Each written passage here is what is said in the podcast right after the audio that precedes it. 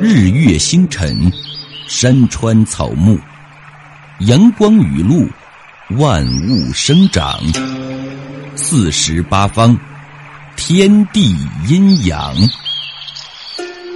请听长篇小说《周易大师》，作者程小成，演播季寒邦。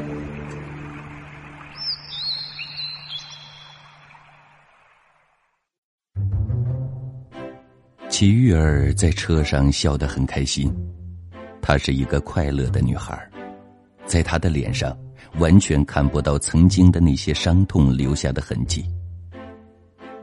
一个人做到举重之重义，要想做到举重若轻，没有很好的修为，那真的很难。齐玉儿做到了。我很担心，如果孙发财知道齐玉儿并不是周正虎的外甥女儿，会恼羞成怒，找他的茬。那个流氓可什么事都能干得出来。我问小雅：“你怎么说齐玉儿是？”小雅捏了捏我的手，悄悄的指了指司机，不让我把话说下去。齐玉儿天资聪慧，轻轻一笑说。怕什么呀？没有高官做亲戚，还没有高人做靠山吗？天一现在是大师级的人物了，谁要敢太岁头上动土，使个法术，让他生不如死。司机在前面笑了，有些轻蔑的笑。小雅问：“齐小姐在哪儿工作呀？”“哼，什么小姐？”我是小姐的身子，丫鬟的命，你叫我玉儿吧。我在新华书店工作。说着，齐玉儿调皮的把头靠在了我的肩上。我从小孤苦伶仃，周大师，你以后保护我好不好啊？小雅看着我笑了，又来一个投怀送抱的。天意，你别是帝王身子，帝王命吧？我被两个美女左右夹着，很是拘束，脸红的说：“小雅姐，先把齐玉儿送到书店去好吗？”齐玉儿身上的香气动人心魄，我又想起终极运的事情，有机会一定要给她好好的测一下。送完齐玉儿，小雅去商场给我买了一顶黑色的圆形线帽。戴在头上很是暖和。那个司机看着我滑稽的样子，笑着说：“这顶帽子太适合你了，一看就知道是个算命先生。”小雅端详我一下，说：“你老土了吧？算命先生戴的是圆眼镜，只有艺术家才戴帽子。顾城就常年戴帽子，那小伙多帅呀！天一弟弟比他还帅。”那时候，顾城已经死了好几年了，不过他的朦胧诗在我们大学里边还很流行。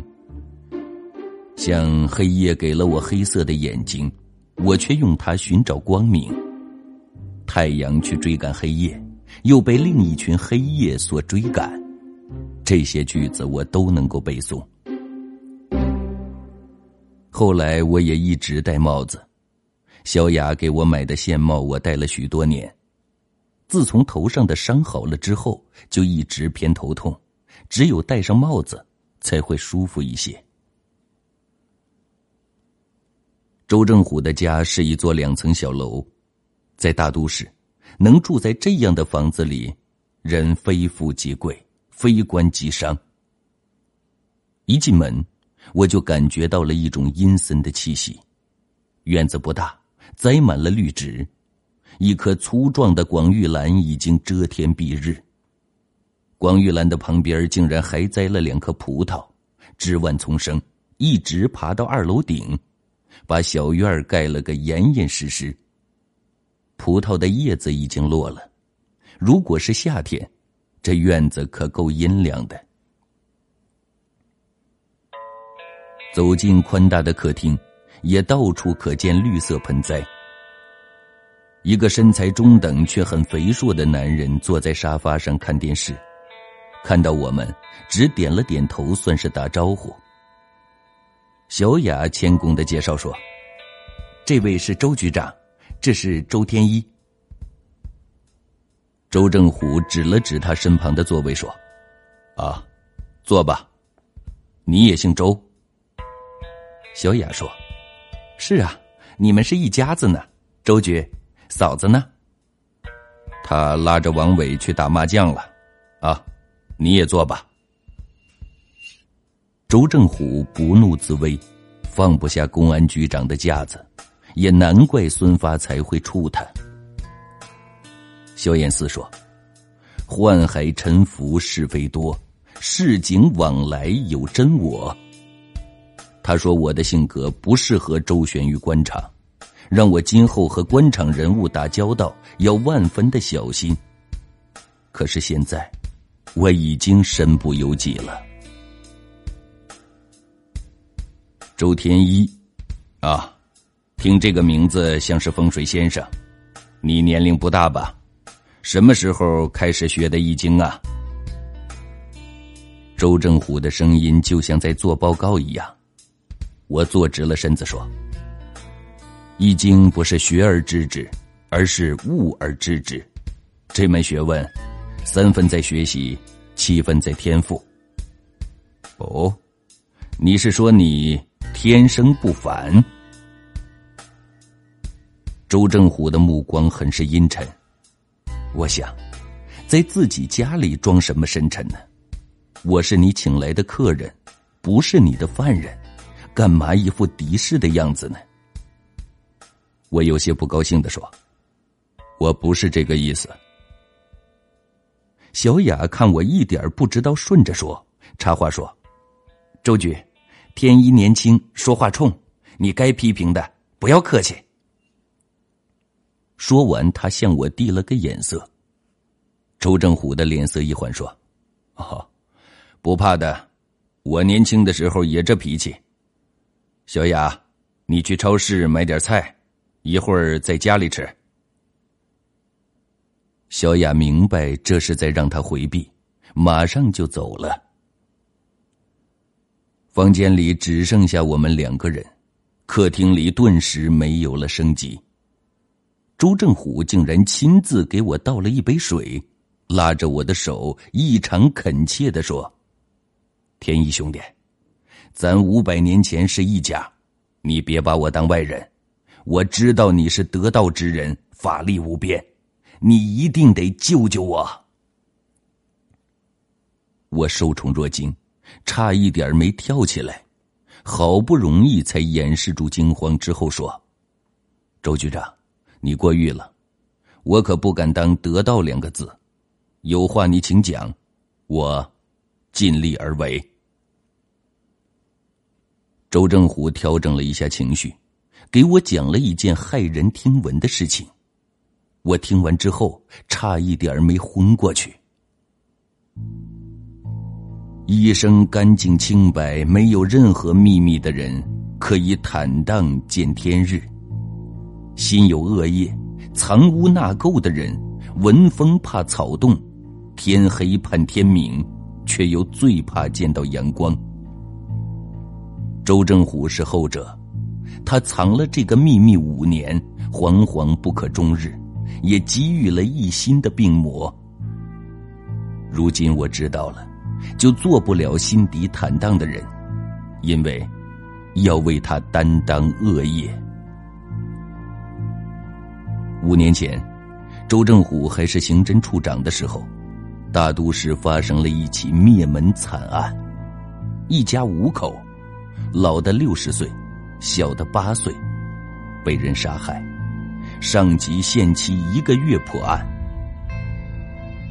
周正虎是专案组组长，他深知这个案子影响巨大，压力异于寻常。破了案子可以立功受奖、拔擢升官，破不了案，不仅要承受各方的指责，还意味着前途的终结。他是玩了命的找线索，分析案情，调查取证。可能是他的点儿太背了，离最后期限还剩下三天，仍然是一无所获。这时候，他顺手抓了一个流窜犯。那时候，他的一个手下给他出了一个馊主意，让他用这个流窜犯顶包。他一时糊涂，竟然同意了。在他和那个手下的精心策划下，对那个流窜犯实施了非正常手段审讯，屈打成招，总算是结了案。那个流窜犯稀里糊涂的送了命，他也因此受到了上级的嘉奖，并在一年之后坐上了副局长的位子。那个手下从此成了他的心腹，在他的安排下。那个人慢慢的干上了派出所所长。事情到这儿本来是天衣无缝、皆大欢喜，可谁知道，从此以后，那个人处处以功臣自居，不仅在他面前吆五喝六、没大没小，还以他的名义在外面胡作非为。今年上级要对局领导进行调整。他有希望转正，可是那个人这时候又跳了出来，要进局机关，而且想当经侦处的处长，并且威胁他，如果不成就把那件事抖出来。心腹之人从此成了心腹大患，局里各部门车马炮都摆得好好的，哪儿还有活动的余地呀？他根本无法满足那个人的要求，所以他现在是如坐针毡，度日如年。周正虎最后恶狠狠的说了一句：“我恨不能杀了他。”周正虎没说那个人的名字，我猜，应该是王伟。人的心里正和邪，本来是各居左右。正旺，则邪衰；为人就行正道；邪盛则正弱，为人就常邪恶。如果邪占了正位，心里满是恶念，这个人就无可救药的成了完全的魔鬼。周正虎现在心里的邪恶正慢慢挤占着正的位置，如果不及时调理，总有一天。他会成为十恶不赦之徒。周正虎问我：“天一兄弟，你可有什么方法破解呀？”人作恶，天不容，这样的事情怎么能够破得了呢？可是我已经知道了他的秘密，如果甩手而去，他也会杀了我。我很后悔临来之前没能摇一卦。如果卦里告诉我周家此行是如此的凶险，我宁愿亡命天涯，也绝不会来趟这汪污水。世上没有后悔药，只有解毒药。我只能试着为周正虎施药解毒。帮得了他，帮不了他，我不敢说。我得先自救要紧。除此之外，我还有其他的路可走吗？《易经》雷地豫卦辞说：“豫，刚硬而志行，顺以动，豫，豫顺以动，故天地如之，而况见侯行师乎？天地以顺动，故日月不过，而四时不退。”圣人以顺动，则刑罚轻而民服，欲之时亦大矣哉！我以前读这个卦的时候，不懂明明是一个天上雷声轰鸣、大地涌动、万物都有秩序生长的卦象，为什么会和出兵行师、有利见帝王大业联系在一起？当我经历了很多之后，才悟透其中的禅机。用大道理讲小人生，更容易使人明白。其实天地日月和世事人心都是一样，顺则昌，逆则衰。世上本无祸福，都是世人根据自己的意志假想的。雷则刚，地为柔，刚应契合有利事物运行，顺其规律，才可天地安定，心安理得。或是临头俯下身子，就会看到福在脚下。我算是看明白了，周正虎和王伟都不是什么好鸟，草菅人命，争权夺利，干的都是见不得人的勾当。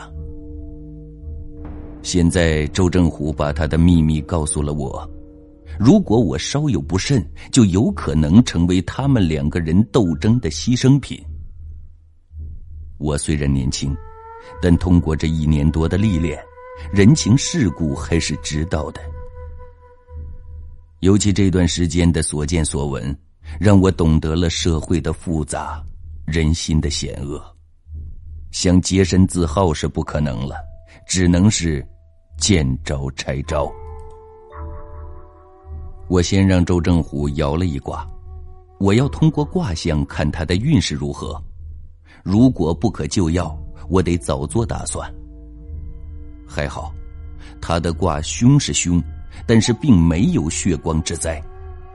可是卦里也显示，他应该守正，就是保持中庸，不要局长的位子才能无救。可是他这样的官迷，又岂肯拱手让出到手的局长宝座呢？我思忖着该怎么劝他。他见我在那儿沉思不语，就问。卦上怎么说呀？我还没想好该怎么回答他，要了他的八字，用奇门遁甲又排了一回盘，然后一边拿出罗盘放在房子中央摆弄着，一边继续想对策。他紧张的团团转，又不敢打扰我，表情很是滑稽。我看挨不过去了。只好收拾了道具，说：“午不遇时龙不惊，好为日月损光明。时干来客日干上，甲日须知时既更。其与门西共太阴，三般难得总加临。若还得二，亦为吉。举措行藏必遂心。”他听的是迷迷糊糊，满面的疑惑，什么意思啊？你能说的明白点吗？我解释说：“你命里有大运，也有大灾，每逢好事上门，坏事也相伴而来。你本是得时得地，可得飞黄腾达，但生门休秋，还没到锋芒毕露的时候。所谓早一分则败，晚一分则吉。”懂得行藏，才会诸事遂心。啊，你是说局长这个位子，我现在还不能做，是吗？再等三年吧，这三年里每年做一桩善事，助学善老，扶弱济贫，可以抵消你之前的恶业。如果照做，遇事则吉，谋事则成，老而则安。我又指着他的院子说：“你命属阴水，缺真阳之气，把院子里的大树和葡萄砍了，把这个客厅的窗户改大一倍，卧室要向阳。另外，你的办公室也要向阳，而且最好是用大窗。啊，这些都好办，可是再等三年，我岂不是要放弃现在的机会呀？”三年以后，我年龄上没有优势了，恐怕到时候就没法转正了。周正虎怅然若失，我只好劝解他：世上的事情从来是有得就有失的，有赢就有输的，有幼就有老。道家讲生者寄也，人生不过是寄存在尘世上的一个物件。荣华富贵、功名利禄都是过眼云烟，最终逃不掉一个生死轮回，何必贪恋虚无缥缈的东西呢？嗨天一兄弟，你不在名利场中，不知其中滋味啊！人不求名，夕阳远；求得虚名，近夕阳。这是名。稻粱本为养生物，休为粒米动刀割。这是利。想明白了这些，名利这东西也不过是口袋中的空气。你自以为袋中满满，伸手一摸却是空空如也。人生什么都重要，又什么都不重要。最重要的是，做一个自由自在佛。周正虎是频频点头。天一兄弟，你这么年轻，竟然有这么深的见解，很难得呀！真是听君一席话，胜读十年书。我要是五年前认识你，就不会做那件蠢事了。五年前，我暗自发笑。五年前，我不过是一个懵懂少年，认识我又有什么用呢？世间的任何事情没有早晚，只有放得下放不下。如果事事都放不下，那早晚都会不得敬业。